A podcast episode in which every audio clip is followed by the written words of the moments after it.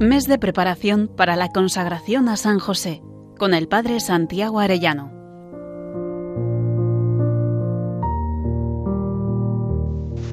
Muy queridos oyentes, dentro de ocho días nos consagraremos a San José. Qué alegría saber que al unirnos a Él nos unimos de un modo especial también a la Santísima Virgen María, su esposa, y junto con ellos podemos ser más perfectamente consagrados al corazón de Cristo. Estamos meditando estos días en la vida interior de San José. Vamos a considerar hoy cómo San José es de los que lloran por lo que hay que llorar, iluminado por el don de ciencia. Nuestro mundo se mueve buscando las tres P's, el poseer, el poder y el placer. Veíamos cómo San José vive la bienaventuranza de los pobres contra esa mentalidad del poseer, la bienaventuranza de los mansos contra la mentalidad del poder, y hoy vemos cómo vive la bienaventuranza de los que lloran contra esa mentalidad mundana de buscar el placer y la risa hueca a costa de todo. San José, al igual que Lázaro en la parábola del rico Epulón, sufre con paciencia y sin consuelo de parte de los hombres, cuando ve que nadie le abre la posada en Belén, cuando ve que tiene que huir porque quieren matar al niño, cuando conoce que han matado a los bebés de Belén. Y en tantos momentos José llora. Y llora, sí, porque le da pena el desprecio a su hijo y también el no poder atender mejor a su esposa, pero también llora iluminado por el don de ciencia, porque se da cuenta de que el pecado es el mal mayor. Nuestro mundo se alarma por los males físicos, como puede ser una epidemia como la que estamos viviendo, y sin duda San José también llora desde el cielo por eso. Pero hay que llorar también por el peor de los males, y es que nuestra humanidad ha abandonado a Dios.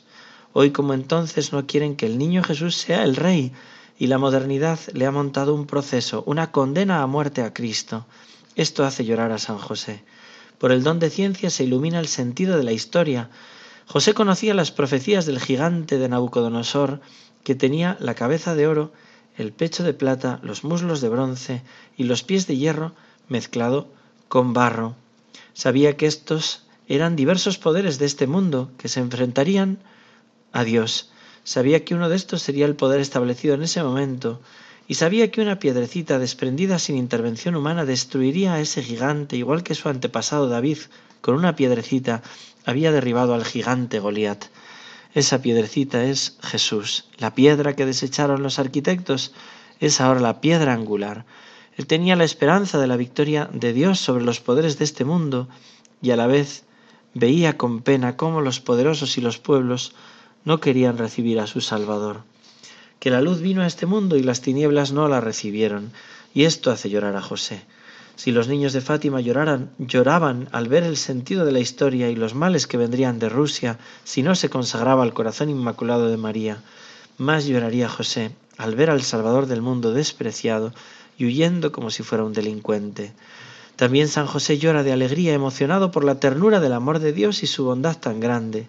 José es de aquellos de los, que de los que dice Santa Catalina de Siena, que son los más felices porque derraman lágrimas de amor a la vista de la infinita misericordia, de la bondad del Salvador, de la ternura del buen pastor que se sacrifica por sus ovejas.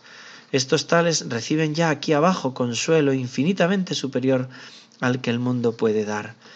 Este don de ciencia que vivía San José completó el conocimiento y juicio que él tenía de las cosas humanas, capacitándole para juzgar con certeza sobre lo que debía obrar, es decir, cómo debía utilizar los medios humanos en orden a Dios y su aprovechamiento sobrenatural. San José desde el cielo escucha las lágrimas que se le dirigen, como ocurrió en Rusia, en una casa en donde toda señal religiosa había desaparecido. Solo la babucha, la abuela, en la habitación de arriba, permanecía fiel a Cristo.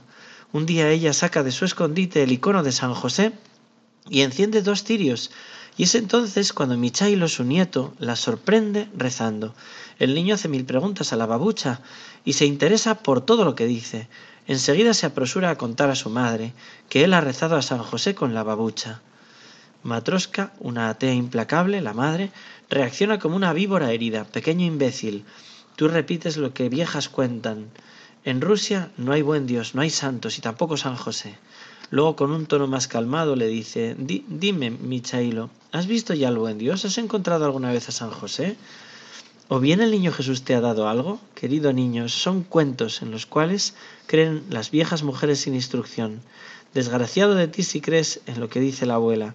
Los, los soldados vendrán y nos llevarán como se llevaron al tío Iván. Entonces llamarás a Dios en vano. A él no le importará nuestra suerte. ¿Entendido? Y Elisai, el padre, asiste a la escena con el alma inquieta. Unos amigos y, paisanos de, de Matriona se quedan por varios días con ellos. Son acogidos con hospitalidad proverbial de los rusos. La vida en esta hacienda aislada será menos monótona. Gracias a la magnífica troika organizan grandes excursiones. Los días pasan rápidos. Llega la fiesta de San José, que antes era celebrada con solemnidad y al repique de campanas. En ausencia de la familia y de sus huéspedes, la babucha enciende los cirios delante del icono de San José y ora a este gran santo en unión con los numerosos corazones rusos que han permanecido fieles a la fe de sus padres. Al día siguiente, Matriona vuelve con el niño enfermo. Por la noche, todo su cuerpo tiembla, la fiebre sube, los padres están enloquecidos, los visitantes se van y prometen enviar un médico desde la ciudad más próxima. La madre vela día y noche a la cabecera de la cama del niño. Cuando por fin el doctor llega, mueve la cabeza y declara que el niño está perdido propone a los padres quedarse con ellos si así lo desean, hasta el desenlace fatal. El padre acepta amable el ofrecimiento y espera contra toda esperanza. En cuanto a Matriona desesperada, sube a la habitación de la suegra y le suplica que encienda los cirios. Quiero orar contigo, babucha, le dice. Mi Chailo no tiene más que unas horas de vida. Si sana, creeré y no me burlaré más. Prorrumpe en llanto y repite las oraciones rezadas por la anciana. Luego vuelve al lado de su niñito y no le quita los ojos de encima, moviendo los labios como si rezara. El enfermito delira, puede morir en cualquier momento, pero no ocurre así. Después de medianoche Michailo está más tranquilo y un poquito y poquito a poco se duerme. Al mismo tiempo la fiebre baja. Con la mayor naturalidad el médico se levanta y dice No tengo nada más que hacer aquí. El diablo debe haber intervenido. No puedo explicarlo de otra manera. Adiós y felicidades. Matriona sigue al médico con la mirada perdida, pero Yelisai no entiende el comportamiento de su esposa que le dice, querido Yelisai, no sé qué decir. Ve a la habitación de tu madre, ella te lo explicará todo. Y sollozando se arrodilla y murmura, Dios mío, yo creo, San José, os doy gracias. Enterado de lo que había pasado, Yelisai se pone de rodillas al lado de su esposa y oran juntos. Luego la besa y va al encuentro de su madre, cuya fidelidad a la fe alcanzó este milagro y la felicidad de la familia. A la mañana del día siguiente, Michailo abre los ojos y mira a sus padres con sorpresa. Pidió algo para comer. Su convalecencia llenó de gozo a sus padres, pero la alegría de haber recobrado la fe fue aún más grande. ¡Qué maravilla! Como San José escucha el llanto de la abuela, de la madre, de todos. Bienaventurados los que lloran. Meditamos hoy en San José. Bienaventurado porque llora, por lo que hay que llorar y porque iluminado por el don de ciencia supo entender este mundo a la luz de Dios.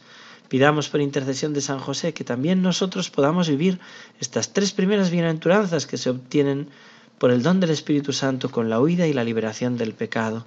Y pidamos el don de ciencia para entender este mundo a la luz de Dios, para entender qué nos quiere decir Dios con lo que nos está ocurriendo estos días, para que nuestro occidente sepa ser humilde ante esta epidemia y llore por lo que hay que llorar, por el sufrimiento físico, sí, pero especialmente por el abandono de Dios, por el pecado, por la pérdida de las almas. Dediquemos un rato a la oración, recemos el Santo Rosario y pidamos también la gracia que estamos solicitando en este mes. San José, esposo de la Virgen María, Padre y custodio de la Sagrada Familia, celestial patriarca del pueblo de Dios, ruega por nosotros. Que Dios os bendiga a todos, queridos oyentes, y hasta mañana, si Dios quiere.